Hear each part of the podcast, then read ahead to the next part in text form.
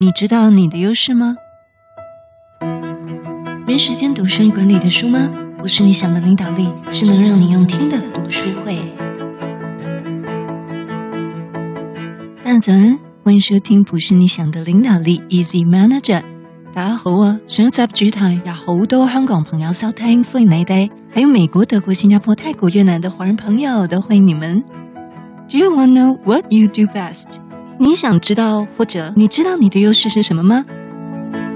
你做什么做的最棒呢？如果你参与你最会的那些事情，会不会把你带向成功呢？如果是这样，你就来对地方喽！现在就请你点点订阅。不管你是直升空降还是二代接班，都可以去听听。我们在第五、八、九、十一集讲到了四种成为主管的路线。如果你是新朋友，非常欢迎你可以跟我们每周有数千位海内外的管理职、经理人、听众朋友一起来读这本哈佛商业好评的好书《The Making of the Manager》后天经理养成之路。作者是现在带领百人团队 Facebook 设计部副总 Julie 卓朱莉。今天我们书中有书哦，你认同勤能补拙吗？今天我们会读到帮助你的员工发展优势，所以这一集我们会提到我个人这几年觉得最受用的一个。你听过盖洛普优势测验吗？网络上也非常多人推荐哦，而且这本讲解的书全球已经发行了十多种语言，畅销达百万册以上。这个盖洛普优势测验，它透过全球两百万人的实测研究。它的理论又是什么呢？为什么那么多人推荐呢？到底能不能帮助我们个人发展和企业管理这些层面呢？这集都会跟你分享哦。那么我们开始。这里说，从山顶洞人时代开始，人类都很容易去注意危险，不会去享受阳光啊、美景啊、大自然啊，而是去警醒到底哪里有饥饿的狮子、危险的环境或猛兽这种的。这是人类基本的本能，因此我们到现在也是哦。对于自己的优势和进展顺利的部分，都只是轻轻一瞥就看过去了。但是我们全部的注意力都会关注在什么需要改进的部分，在危机的部分，在不好的部分，对不对？就像你今天一整天效率都很好，但是你开会很生气，那么你回家时你会想到什么呢？都是一些不开心啊、负面啊、危机啊这些部分。就像我们根据研究指出，我们的记忆也都容易记得那些不好的事情，开心的、快乐的事情呢，比较没有那么深刻。所以这里说，作为主管，我的注意力也常集中在这些问题点上。这里说，我常专注在一些还不存在的那些设计啊，或进度落后的项目。或者是有招聘需求的团队，也就是欠人、人力不足的这些团队跟事情上，处理这些下属的事情时，也经常把很多的时间都花在需要改进的地方。这个应该是人之常情吧，对吧？然而，我们所有人可能都记得有某些时刻，当我们自身的能力受到夸赞，而让我们提升自身的这种自豪感、骄傲感，同时也给我们有更多的能量跟动力去达成目标。在这边，英文的说法会让我想象成像一个热气球一样。他是说，那些真正描述到你个人优势的那些好话，当别人说你好话的时候，这些好话就像燃料，可以让这个热气球呢膨胀起来。这边讲的骄傲是好的、自豪的那一种，那就让热气球膨胀起来，飞起来，可以让你飞到目的，就是让你达到目标。像最近组成了台湾 Podcast 联盟，那我们就有共有一百多位的 Podcasters 播客主。在上个礼拜，我们有第一次的 Welcome Party，然后那事后我们就有一个结任务，就播主彼此就是喜欢对方的声音，称赞对方的声音，或者非常喜欢他的内容。那么被称赞的一方呢，他非常开心听到这样子的 feedback，让他更有动力可以经营下去，可以做下去。所以来自他人的肯定跟赞美，是不是很重要呢？好，像是哪些话呢？Julie 说，例如对于你的努力工作、你的付出、呃，你的认真，还有一些有价值的技能、有用的建议，或者是良好的认可。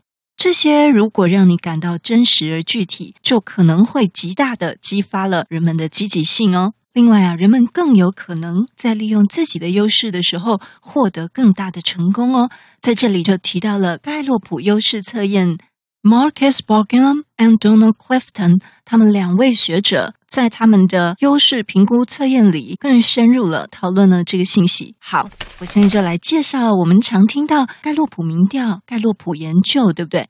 盖洛普这个机构呢，它旗下有很多很多的子子产品。那么最大宗最有名的就是民调，还有就是这个优势测验。那这个优势测验的全名呢，叫做用 Clifton 这个学者来命名，叫做克利夫顿优势评估 （Clifton Strengths） 测验。那也有简称为盖洛普优势识别器，现在已经到二点零了，Strength Finder 2.0。而在二零零二年，没错，就是二十年前哦，台湾就已经有这一本中译的书，书名叫做《发现我的天才》，但是现在已经绝版买不到了，因为当初在里面还有送那个测验码，就是因为这个测验是要费用的，所以买书便宜很多，大概便宜到快一半的价，五折的价钱。大概七八年前呢，就一直有人推荐我这本书《发现我的天才》，但是我个人一直觉得，对于坊间一大堆形象测验，我都觉得差不多。直到不断不断的有不同的人跟我推荐，大概有四年的时间，到了四年后，我才上了相关的讲座，并且做了这个测验。我等一下会分享一下。那么这个优势测验，它的逻辑呢，是推翻传统勤能补拙的观念。也就是说，勤的话呢，就是等于我们会花花时间跟精力，对吧？那么想想看哦，像我们的时间是很宝贵的，对吧？应该花在 CP 值最高的地方。用最简单的话讲，你听过爱因斯坦吗？爱因斯坦他曾经说，如果你让一条鱼爬树的话，他会永远相信自己是一个笨蛋。嗯，如果你是一只鱼，那怎么可以用去爬树的成绩来衡量你呢？那如果你让鱼去游泳的话呢？他是不是可以比猴子的成绩更好呢？游泳的成绩更好，所以优势测验的原理，它也是基于这个逻辑哦。他是说，假设一个小孩子，他未来是他未来是游泳奥运金牌的那种练武奇才，但他数学就是不好。那么你让他花一百个小时去练数学，他可能就是从二十分考到六十分，勉强及格。但是如果你让他花一百个小时去练游泳呢？因为他的天赋本来在那嘛，可能今年他就是全校冠军了，对吧？所以相反的也是哦。如果一个他是他的底子是诺贝尔数学家，他数学非常的优异，但是他的四肢虽然是健全，但是不是说很发达那一种，你偏偏让他去跑田径，那么那就会很辛苦，对吧？所以这本书他提到就是说，人生人生真正的悲哀，并不是能力不足，而是你没办法利用你与生俱来的能力。好，我再一次哦。人生真正的悲哀，不是在于能力不足，而是在于没利用自己与生俱来的能力。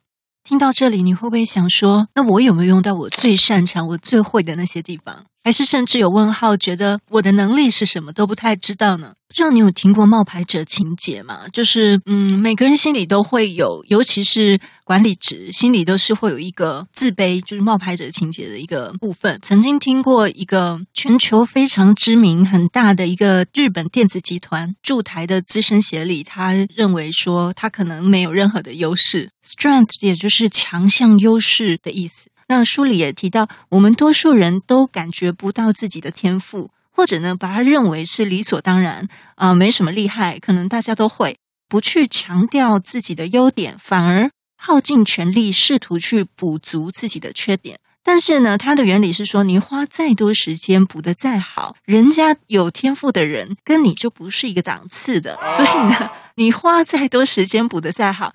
人家有天赋的人，就一个小指头就可能就跟你一样好，甚甚至就超越你了。所以，我们应该要找到自己的天赋，并且花时间在这个天赋上，善用自己的专属特质，就是天赋，来开启人生成功的钥匙。并且呢，当我们真正发挥自己天赋的时候，无论累啊、辛苦啊，你真的会附带着感到快乐，因为呢，你生来如此。而且呢，你进入了你的天赋。那么这个观点也表示说，嗯，上一集我们不是有提到贾伯斯嘛，对不对？优势测验的观点认为，世上没有面面俱到、全才的完美的人。很多成功的企业家，他们也有别的严重的缺点，但他们将自己的优势发挥到淋漓尽致。所以要找出天赋呢，你可以先观察自己，回想自己，你尝试某种活动时，你学习能多快？会不会很专注到废寝忘食的地步？那里可能就是你的天赋哦。所以学习跟尝试新的东西就变得很重要喽。